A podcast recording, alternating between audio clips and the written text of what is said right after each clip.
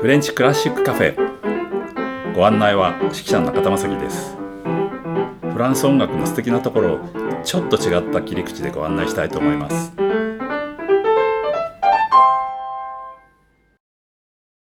ボンジュアトルモンデ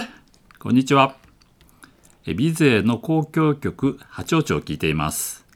今日は第二楽章です。ではどうぞ。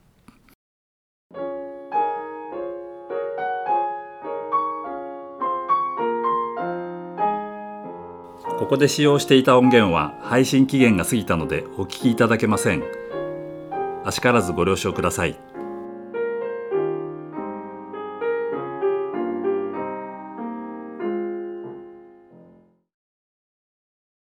え最初の、えー、ホルンのこう和音はねとても綺麗でしたよね。でその後に出てくるオーボエのソロなんですけれどもえこれは8分の9拍子で、え3小節のフレーズなんですね。それが実は3回出てくるんですけれども実はねスコアではですね「タータリアや」って最初の3小節これ覚えの1番が吹くんです。で次の3小節はね覚えの2番が吹けって書いたんですよね。で3回目はまた覚えの1番に戻れって書いたんですよね。でビゼはねもしかしてこれ息がね続かないのかなって思ってこう書いたのかなとも思うんですけども実は覚えてるのはですねあのリードがすごく薄くて細くてですね実は息が余っちゃう楽器なんですね。だからこれフルートだったらちょっと、えー、この9小節一人で吹くのは難しいかもしれませんけれども覚えはこれ多分息しなくても全部吹けちゃうんじゃないかと思いますよ。だけどまあ変に気を使ったのか分かんないですけど3小節で2番の人に、えー、代わりに吹いてまた1番に戻るっていう大変こう気を使っているんですがね。でも現場としてはですねこれ嫌ですよね。だって同じような旋律を隣の人っていうかつまり別な人が別な楽器で吹くわけですから同じ音質でこう聞こえるように吹くというのはとても難しいことでしょ、うん、だから現場の奏者にとってはですね結構嫌なんじゃないかなと僕なんか思いますけどね、まあ、もしかしたらビゼはそういう知識がこうまだなかったのかもしれませんね。えー、それと伴奏の方はですねピスカートってプンプンプンってこう指で弾く、えー、のもやってるんですが、えー、8分の9拍子ですから12322333ってこうやるんですけどもこう3つずつポンポンポンポンポンポンってやってるのはビオラだけで他の人たちはブンタッタブンタッタブンってみんな休んでんのさ。もったいないですよね。せっかくいるんだったらみんなでやればと思うんですけどもね。まあちょっとそんなことでこの辺はオーケストレーションまあ稚拙とは言わないんですけどまだこうあんまり慣れてないかなっていう感じはしなくはないですね。次に出てくる主題ってのは全く性格が違うんです。こんな感じになります。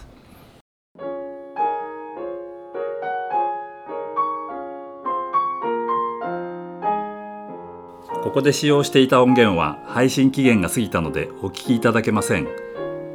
あしからずご了承ください。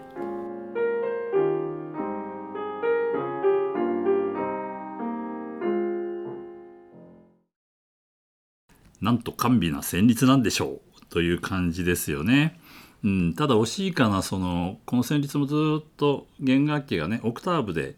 やってかなり高いところなのでね。もうちょっとこうふくよかな音が出る、え音域もあるのになっていうのはちょっと残念な気もしますよね。でもここはですね、えー、後に1863年に書かれたですね、えー、このシンフォニーは1855年でしょ？で1863年に書かれた「えー、真珠鳥」というオペラがあるんですね。まあピゼが書いた中では最後までちゃんと書いた数少ないオペラなんですけどねなんか途中で挫折してるのがいっぱいあるんですよね。うん、それでこの真珠取りっていうのはですねペシャー・ド・ペアルという、まあえー、真珠を取る漁師さんのことですね。えー、そこにとても有名なあのテナーが歌うアリアがあってですねえー、日本語ではですね「耳に残るは君の歌声」というこういつまでたってもねあの彼女が歌ってる声が耳に残ってるよねっていうことなんですけどもこれ現代では「ジュコア・アントンアンコール」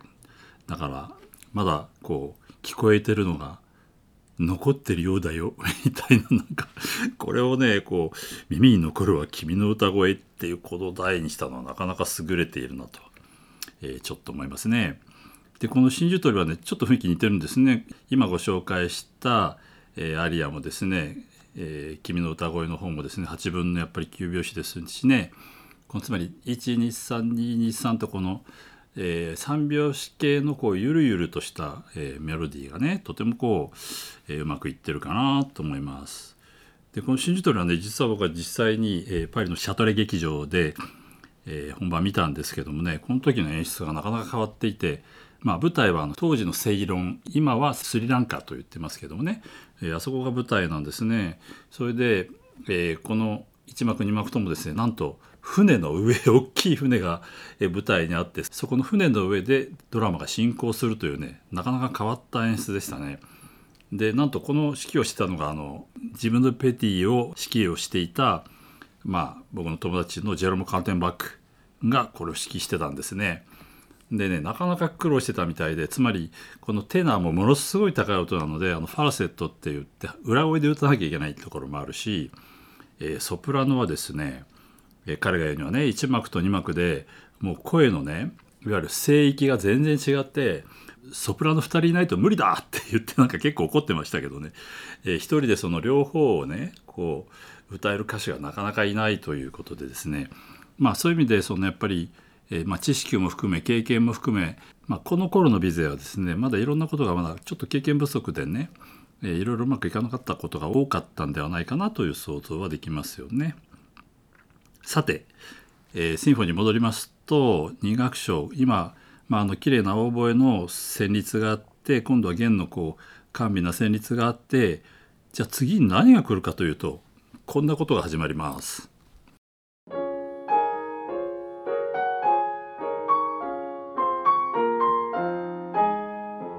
ここで使用していた音源は配信期限が過ぎたのでお聞きいただけません。あしからずご了承ください。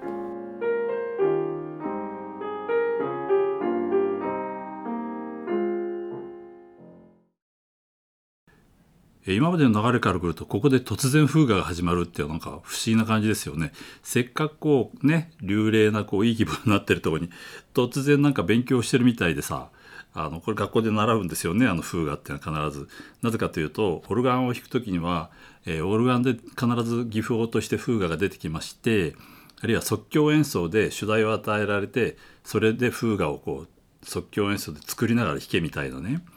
えーそういう訓練もさせられるわけですからこの風雅ってのは必ず、えー、学校行くとならなきゃいけないことだね。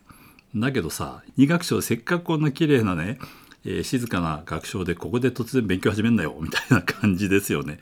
えーでもとてもよく書けていてきちっとその基本的あるいは、えー基礎的なねことはちゃんと学んでいるぞっていう感じでまさにそのね音楽院終わり頃にしてはですね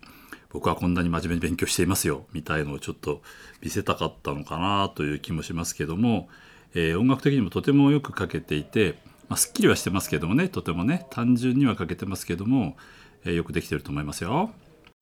えー、とビゼがですね音楽院を卒業した頃にですねその後まあ当然こう道筋としてはローマ大賞という賞を目指して皆さんこう受験をするわけですね。それでビゼは1年目はちょっと選ばれなかったんですけども、え2年目に1857年にですねえーローマ大賞見事に受賞します。でこれは3年間イタリアのメディチ家の、えービラに行ってですねまあ遊学ですね、えー勉強しつつ、まあ、曲を提出しなさいという条件でその後に2年ぐらい、まあ、ビゼの場合ドイツに行くという予定を立てていたんですが、えー行って2年目にですねお母さんが既得だっていうんで一回こうパリに戻ってきちゃうんですね。うん、でそこで、えー結局そのまま、えーイタリアには戻らずあのフランスにいたわけなんですけれどもあまだ作曲家としてまだ地位がね確立されてないですよね。で実はそのローマ大賞をもらって勉強しに行った音楽家もちろんローマ大賞っていうのは音楽以外にも絵画とか建築とかでもねこう行っているんで延べで500人ぐらい行ってたらしいんですけども1830年から1860年の間に、えー音楽家だけで54人イタリアに行ってたと。だけど帰ってきてからですね自作のオペラを上演したのはその中でわずか8人であったということでですねなかなかこうその後世に出るのがなかなか難しかったようです。というのもこうやっぱり音楽の市場というかね聴衆聴衆の耳はよく50年遅れてるとか100年遅れてるって言いますよねだからそこでパッて作った曲がすぐ聴衆にこう理解されるかというとそれはなかなか難しいことだったようですよ。えまあそのアカデミーといってですねまあその賞を出す方も、えー、ちょっとそれだとっていうことで、えー、今度はローマ大賞で帰ってきた人たちのために、えー、オペラの題材まで用意したということなんですね。うん、だけどもどうもその、えー、ビゼはその辺もなかなかうまくいかなかったんですね。だけどもピアノがとても上手でね、うん、でもっと演奏すればいいじゃないって言うんですけどもねビゼはですねその人の前でねそういうこう見せびらかして弾くことはね悪行であるということでですね、えー、拒んでいたようですよ。だけども当時そのビルティオーゾとして有名だったリストもねパリにいましたからもうリストが絶賛してね「君はね人の前で弾きなさいよ」って言ったらしいんだけど本人はどうも性格的にそうじゃなかったようでですね、えー、公開演奏を拒んだらしいですね。じゃあ何をしてたかというとオペラのまスコアをねピアノ用に編曲したりとかですね自分で弾かないで弾けるのにさもったいないんですけどもそう編曲の仕事をしたりしてなかなか貧乏をしてたようなんですよね。ちょっとそれがそのやっぱりリストなんかにはとてももったいないなと思っていたようですよ。でもまあ一応あの女性との出会いもありましてですねジュヌビエーブという人とま結婚するわけですね。でこのジュヌビエーブさんはですねジャック・アルビーという、えー、当時とても高名な作曲家の娘だったんですね。でこれはなかなか逆に難しいよねこういう時ってね。で向こうの家族からは貧乏で左翼的で反宗教的な人間って言われていてですね猛反対されたということなんですね。まあ貧乏はいいですよね貧乏。で、えー、左翼的っていうのはどうもあの不仏戦争の時にどうもちょっと加担したらしいということもあり、まあ、この反宗教的というのはおそらくあまり敬虔な信者ではなかったということなのではないかなということでですねどうも反対されていたようです。それでもメーター結婚はしたんですが今度その、えー、ジャック・アルビーさんの、まあ、奥様ですね、まあ、姑がですねなかなか変わった人というか変な人でお二人の生活にいろいろ口を出したとどんな風に変な人だったかというとですね有名な画家のドラクロワがですねアルビ邸に行った時にですねその、まあ、ご主人が亡くなったと言った時にですね骨董とかとにかく古いもんでも飾り立てていてあの部屋にいると気がおかしくなるよっていうぐらいなんかもうぐちゃぐちゃだったらしくてですね奥様はそういう方だったらしくで2人にもなんかいろいろとこうねえ口を出していて結局なんか 2, 2人の中もだんだんうまくいかなくなったと。いうようなことがあるようですよ。まあ、人生いろいろあるようですけれどもねまたこのシンフォニー書いた頃はねまだそういう人生の苦難を味わっていないので 天意無法というかですね本当にもうこう明るい曲調でねどんどんいっちゃいますよね。じゃあ次回は第三楽章を聞きましょう。ではまた。お相手は指揮者の中田正樹。提供は笹川日出財団でお送りしました。ではまた。